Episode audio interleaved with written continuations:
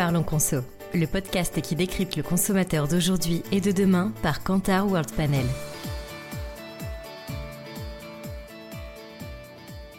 Bonjour à toutes, bonjour à tous et bienvenue à cette neuvième édition de Parlons Conso, le podcast de Kantar World Panel. Alors, je suis Gaëlle Lefloc, directrice stratégique Insight chez Kantar au sein de la division World Panel. Et aujourd'hui, on va s'intéresser au label du Nutri-Score. Donc, je suis en compagnie de Sandrine Cailleux. Sandrine, qui est euh, Data Product Directrice chez, chez World Panel. Bonjour Sandrine. Bonjour tout le monde. Et donc, Sandrine, vous avez mené dans, votre, dans ton département une étude sur le Nutri-Score. Et donc, euh, je dirais que ça tombe très bien puisque l'algorithme, justement, a changé au 1er janvier de cette année, en 2024. Alors, euh, pour rappel, pour nos auditeurs, le, Nutri-Score, euh, c'est un, système d'étiquetage nutritionnel qui va de A à E, du vert au rouge, hein, donc qui est placé sur le devant des emballages alimentaires et qui établit en fonction de la valeur nutritionnelle d'un produit alimentaire. Donc, euh, son objectif, c'est vraiment d'aider les consommateurs à choisir des aliments plus vertueux, on va dire, pour, pour leur santé. Voilà, si on schématise.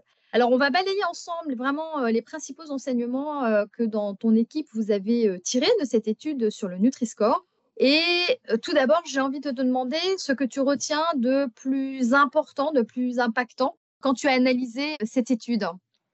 Alors écoute, ce qui nous a le plus marqué, et d'ailleurs c'est le titre de notre article sur, sur ce sujet, c'est qu'on a appelé le Nutri-Score l'allié nutrition des Français. Parce que, fait, ce qui nous a marqué, c'est tout simplement que ça fonctionne. Euh, on sait désormais que tous les Français connaissent le Nutri-Score. Donc, déjà, une notoriété voilà, à quasi 100%. Et quand on compare à d'autres labels ou d'autres mentions, c'est vraiment un des plus connus. Donc, le Nutri-Score, c'est un des labels qui est le plus connu. Mais finalement, est-ce que ça fonctionne et est-ce que ça pousse à acheter euh, les consommateurs euh, qui voient ce label sur le packaging des produits? Ce qu'on a vu, c'est que pour euh, plus de la moitié des Français, 56% exactement, bah, le Nutri-Score influence leur choix de produits alimentaires et c'est en forte progression par rapport à l'année dernière où ce chiffre n'était qu'à 50%. Donc euh, c'est ça aussi qui nous fait dire que euh, globalement ça fonctionne. D'accord, donc ça veut dire aussi malgré tout qu'il reste encore des consommateurs qui ne regardent pas le Nutri-Score ou qui peut-être ne, ne le trouvent pas important oui, alors on en a une partie qui sont un peu indifférents et on en a 19% pour lesquels euh, clairement euh, qui assument en fait que le Nutri-Score ne joue pas un rôle important dans leur choix. Donc euh, quand on compare ce 56 et ce 19, voilà, pour nous, il y a une grande majorité quand même de gens pour lesquels bah, ça a une influence dans leur, dans leur choix de produit. D'accord, donc ça veut dire que ça fonctionne, mais qu'il y a encore un potentiel de croissance pour, mmh. pour le Nutri-Score. Donc ça, c'est positif. Et est-ce que tu peux nous en dire plus sur le profil à la fois de ceux qui l'utilisent, puis on verra peut-être aussi après ceux qui euh, l'utilisent moins. Alors oui, donc grâce euh, aux données euh, issues de notre panel, on a pu analyser justement en détail ces 56% de foyers. Alors dans un premier temps, effectivement, on a regardé le profil sociodémographique. Donc sans surprise, il s'agit plutôt de foyers attentifs à leur alimentation, donc plutôt seniors, 65 ans et plus, de catégories socioprofessionnelles plutôt moyenne supérieure euh, avec un fort atypisme en région parisienne. C'est d'ailleurs le plus gros atypisme de tous les critères que l'on a. Euh, voilà, 10% de plus que la moyenne euh, en région parisienne. D'accord, donc ça, c'est les gros utilisateurs du Nutri-Score. Et les fameux 19% pour lesquels le Nutri-Score n'est pas du tout important dans leur choix de produit, ils ont quel type de profil?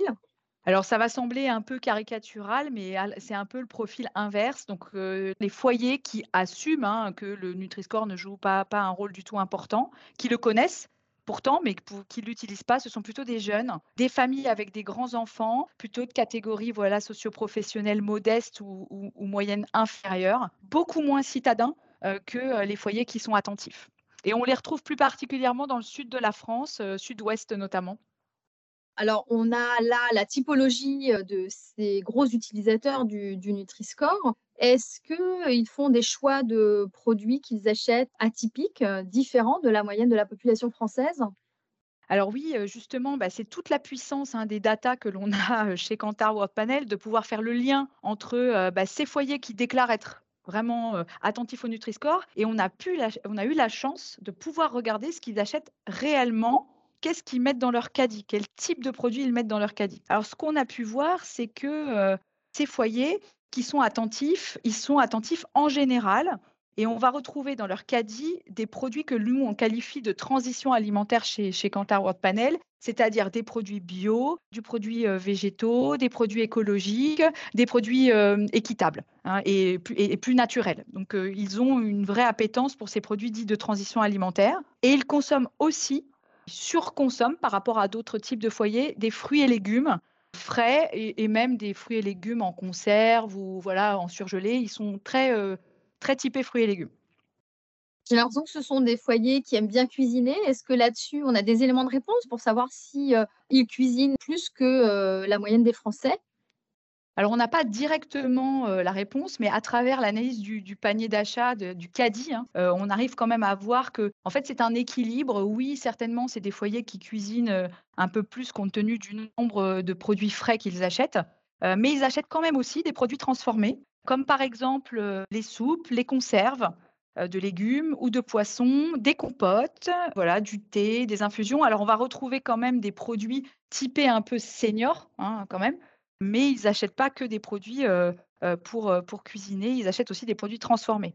Dans les autres produits transformés qu'on le retrouve dans leur caddie, on va retrouver de l'ultra frais, donc des yaourts, fromage frais, hein, pour, simplifier, et puis des compotes et on a également, et on était, alors on était un peu surpris au départ, et puis après on a, on a bien compris à qui on avait affaire, mais on retrouve aussi des plats tout prêts. Du rayon traiteur, vous savez, des plats cuisinés ou des salades toutes prêtes, les carottes râpées, les céleris en, barquette. On retrouve ça dans, leur caddie, ce qui montre que c'est un équilibre. Donc oui, ils doivent cuisiner certainement un peu plus que la moyenne parce qu'il y a beaucoup de produits frais chez eux, mais ils ne s'interdisent pas euh, voilà, d'acheter des produits transformés euh, dans le rayon traiteur notamment. Donc ça veut dire finalement que le Nutri-Score, euh, ça va être un indicateur important pour eux, pour chercher à être rassurés sur des produits transformés, puisqu'ils achètent des produits tout prêts, des plats cuisinés, etc. Donc c'est en ça qu'ils sont également très vigilants à regarder le Nutri-Score de ces produits on peut tout à fait dire ça, oui. je suis complètement d'accord avec toi, Gaëlle. C'est vraiment une aide à la décision sur les produits transformés. Et d'ailleurs, on leur a demandé sur quelle catégorie ils regardaient plus particulièrement le Nutri-Score. Et on a un match complet, parfait, entre les catégories sur lesquelles ils nous déclarent qu'ils vont regarder le Nutri-Score et les catégories qu'on retrouve dans leur caddie. Donc du coup, pour nous, là, on a une cohérence totale entre les achats réels et le déclaratif, ce qui montre que le recours au Nutri-Score pour ces gens-là, il est vraiment parfaitement conscient. C'est vraiment en toute conscience que ça les aide à choisir euh, un produit dans les rayons. D'accord, donc ça semble effectivement très efficace et, je me demande euh, si le Nutri-Score euh, supplante même éventuellement les, questions ou les conseils qu'on peut demander à son médecin ou euh, le recours à d'autres sources d'informations comme le packaging, regarder la liste des ingrédients sur, euh, sur la, la, boîte euh, du, du plat tout prêt qu'on vient d'acheter. Comment se positionne le Nutri-Score finalement par rapport à toutes ces autres sources d'informations qu'on a à disposition? Bah alors, écoute, c'est très bien que tu me poses la question parce qu'effectivement, on a ajouté une question pour mieux comprendre ce phénomène-là. On leur a demandé quelles sources d'informations ils prennent en compte pour obtenir des conseils en matière euh, d'alimentation saine et de nutrition. Euh, on avait une liste à peu près d'une dizaine d'items et c'est le Nutri-Score arrive en premier, première position, 42%. Et ce qui nous a le plus étonné, euh, alors ça arrive avant le tableau nutritionnel, donc qui est juste derrière à 41%. Ça, c'est pas trop étonnant parce que c'est quand même plus simple de comprendre un Nutri-Score que de lire un tableau nutritionnel. Mais ce qui nous a le plus étonné, c'est les professionnels de santé qu'on avait mis dans la liste et qui arrivent euh, en troisième position à 33%. Donc on a quand même un écart. Donc ça veut dire, c'est pour ça aussi qu'on a appelé euh, le Nutri-Score l'allié nutrition euh, des Français, parce que bah, voilà, les Français l'utilisent comme un conseiller quelque part qui va les guider vers un produit meilleur pour sa santé. Oui, quand je t'écoute, j'ai l'impression quand même que ces utilisateurs du Nutri-Score, c'est pas euh, monsieur et madame tout le monde. Hein. J'ai l'impression que ce sont des vrais experts de la consommation. Donc, est-ce qu'ils sont euh, représentatifs euh, finalement de l'ensemble des, consommateurs français alors, c'est que 56%, on l'a vu tout à l'heure, hein, donc c'est une grosse moitié hein, de la France. Mais tu as raison, euh, on leur a demandé, euh, pour, connaître un peu leur niveau d'expertise, euh, on leur a demandé s'ils savaient comment était calculé le Nutri-Score. Donc, bon, ils savent approximativement comment c'est calculé, mais en fait, ils sont vraiment que 3% à savoir exactement comment il est calculé, qu'est-ce qui rentre dans le calcul. Donc, ils font confiance au dispositif. Est-ce qu'ils sont experts? Je pense que c'est plutôt des super attentifs ils font très attention à ce qu'ils achètent, à ce qu'ils consomment. Voilà, ils regardent leur santé. Et, effectivement, ils ont une forme d'expertise, en tout cas par rapport aux autres. Ça, c'est sûr. Oui, après, c'est vrai que ça semble relativement logique ce que tu me, ce que tu m'expliques là, parce que le Nutri-Score, bon, il est là avant tout pour apporter de la transparence hein, sur la composition des produits et puis apporter de la compréhension aussi sur ce qui est bénéfique euh, ou au contraire ce qui est mauvais pour la santé. Ça, c'est le premier objectif. Et puis, on, peut dire que finalement, du point de vue du consommateur, c'est un excellent moyen de se faciliter la vie pour choisir euh, des produits vertueux sans avoir à avoir recours au médecin ou à regarder la liste des ingrédients. Donc, euh, c'est vraiment un, facilitateur. Et finalement, bah, si l'objectif, c'est de se faciliter la vie, on ne va pas forcément regarder dans le détail l'algorithme de calcul du Nutri-Score. Donc, ça me semble effectivement relativement logique. Alors, on évoquait tout à l'heure le fait qu'à partir du 1er janvier de cette année, il y a une évolution qui a été apportée au calcul du Nutri-Score, le fameux algorithme. Alors, dans ce qu'on peut lire ici ou là, il ne s'agit pas d'une modification en profondeur hein, vraiment de l'algorithme, mais c'est plutôt d'affiner et d'apporter quelques nuances quand même dans, son fonctionnement et pour être le plus cohérent possible avec les recommandations euh, alimentaires. Alors, je vais donner quelques exemples sans euh, se noyer vraiment dans euh, les méthodologies, mais par exemple, ça permettra d'identifier les poissons gras comme le saumon comme des aliments sains. Hein. donc euh, voilà, il va, il va gagner quelques notes. Ça permet aussi de prendre en compte le niveau de saturation des huiles, par exemple. Hein. voilà, si elles sont plus ou moins riches en, graisses saturées. Sur des produits, ça permet de bien identifier leur teneur en sucre ou en sel également, hein, qui sont des leviers importants dans le calcul du Nutri-Score ou bien également sur certains produits transformés, les plats à réchauffer comme les, pizzas surgelées par exemple, eh bien, ils ne pourront plus obtenir un Nutri-Score vert, c'est-à-dire A ou B. Voilà, pour schématiser un peu les nuances qui ont été apportées au dernier calcul. Et je voudrais savoir, selon toi, et au travers des éléments factuels que vous avez pu observer dans votre étude, quelles conséquences tu penses ça pourra avoir sur les produits, ce changement euh, d'algorithme récemment apporté au, Nutri-Score? Parce que ça pourrait, on peut imaginer que ça peut durcir les résultats, comme c'est un peu plus euh, restrictif et sévère. Alors, ben, oui, oui, ça va être le cas. Alors, nous, euh, chez WorldPanel, on n'a pas encore mesuré les écarts, mais on collabore avec une entreprise qui s'appelle ScanUp, qui est une base de données multisource qui permet de décrire les produits avec des informations alors, multisources parce que c'est des sources consommateurs, industriels et distributeurs. Donc, ScanUp, dans une étude, a montré que 30% des produits vont voir leurs euh, lettres se dégrader suite à, ce nouveau calcul et que même près de la moitié des produits euh, B vont basculer en C. Donc, il est évident que ça va avoir un impact, euh, comme tu dis, sur la notation, sur la couleur que vont avoir les différents produits. Après, Certains industriels, hein, on a pu l'entendre dans la presse, comme la marque Distribor par exemple, ont évoqué la possibilité d'enlever le Nutri-Score au, profit du Planet Score par exemple. Je pense que pour les marques, va se poser la question de qu'est-ce qu'on fait? Il faut juste savoir que les marques, elles ont quand même deux ans sur les produits existants pour adapter leur Nutri-Score sur leur packaging. Donc c'est quand même, on a quand même le temps de réagir. Donc c'est sûr que ça peut avoir des conséquences plutôt d'un point de vue des industriels, des fabricants, le consommateur, lui, on l'a vu, il fait confiance au système, il ne sait pas trop comment c'est calculé, ça l'aide dans ses choix. Donc je pense que lui, il va s'adapter, enfin, il va, il va continuer à réagir euh, comme il l'a fait. Entre un B et un C, bah, il va prendre un B. Entre un, un D et un E, il va prendre un D. D'un point de vue consommateur, en tout cas pour lui, sauf si le système devient super complexe, ce que je ne conseille pas, il y a des chances pour que ça ne change pas trop la manière dont il se comporte avec les produits. D'accord. Du point de vue consommateur, j'entends bien. Maintenant, si effectivement un certain nombre de marques euh, décident d'opter pour un autre label, là on a pris l'exemple du label Planet Score, est-ce que ça pourrait remettre en question la légitimité de ce label? Et est-ce qu'il faut imaginer euh, devoir changer à nouveau le système, voire, euh, voire l'abandonner si on imagine une solution vraiment radicale? Alors, c'est une bonne question. Alors, je ne pense pas que l'Europe, le gouvernement qui a recommandé Santé publique France, notamment le Nutri-Score, ait envie d'abandonner. Euh, donc ça, ce n'est pas mon expertise. Moi, je parle juste d'un point de vue euh, consommateur. Et, d'après nos analyses et notre connaissance, il semble dommage de ne pas persévérer dans ce système dont le bilan, pour nous, est positif. Autre point que, que je n'ai pas mentionné encore, Gaëlle, qu'on a vu dans cette étude, c'est que les foyers qui sont attentifs au Nutri-Score, les fameux 56% dont on se parle depuis, depuis le début, on a analysé leur panier d'achat d'un point de vue Nutri-Score, justement. Et ils ont des produits nutritionnellement parlants qui sont meilleurs dans leur caddie que ceux qui ne le regardent pas. Donc en fait, pour nous, ça fonctionne. Donc il faut vraiment persévérer dans le système. Oui, oui, bien sûr. Et quand on dit ça fonctionne, on est bien d'accord que ça, ça ne signifie pas pour autant que l'alimentation de ces fameux 56% euh, utilisateurs du Nutri-Score sont sur une, alimentation euh, à 100% euh, équilibrée, parfaite. Hein. Ce n'est pas la vocation, j'imagine bien, ou l'ambition du, du Nutri-Score.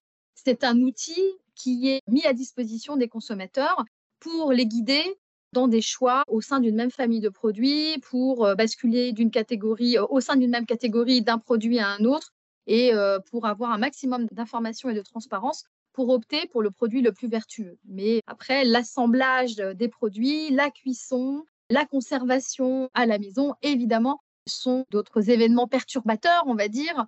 Le Nutri-Score n'est pas là pour remplacer toutes les tentatives d'une consommation complètement, complètement saine et, équilibrée.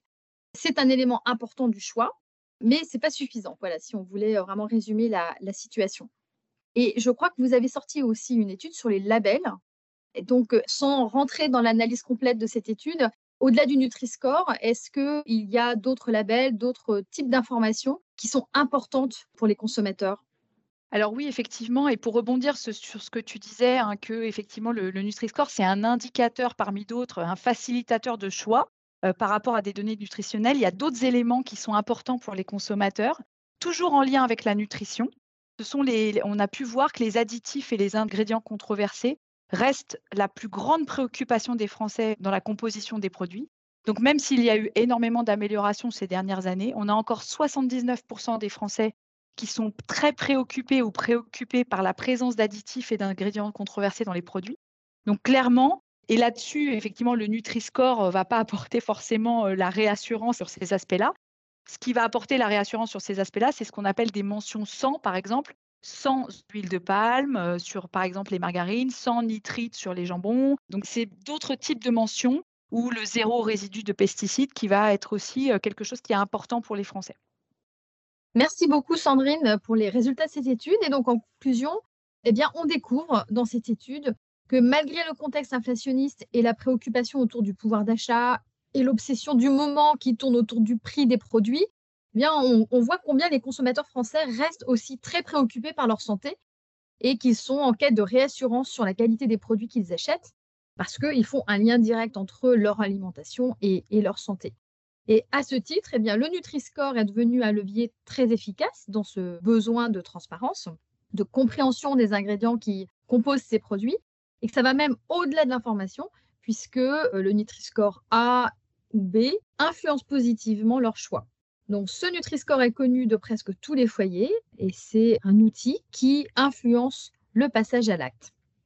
Et enfin, certains shoppers, pas tous parce que ce n'est pas à la portée de toutes les bourses, mais une partie des foyers français sont même prêts à payer plus cher un produit qui a une caution santé, ce qui semble un peu moins vrai pour les cautions euh, environnementales. Merci beaucoup Sandrine pour tous ces résultats passionnants. On se donne rendez-vous dans deux mois pour la dixième édition de notre prochain podcast Parlons Conso. Très bonne fin de journée à toi Sandrine et à bientôt. Merci. Vous souhaitez en savoir plus sur nos insights et nos offres World Panel? Rendez-vous dans la barre de description pour accéder à notre site internet et à nos coordonnées. Merci de votre écoute et à très bientôt pour un nouveau podcast Parlons Conso.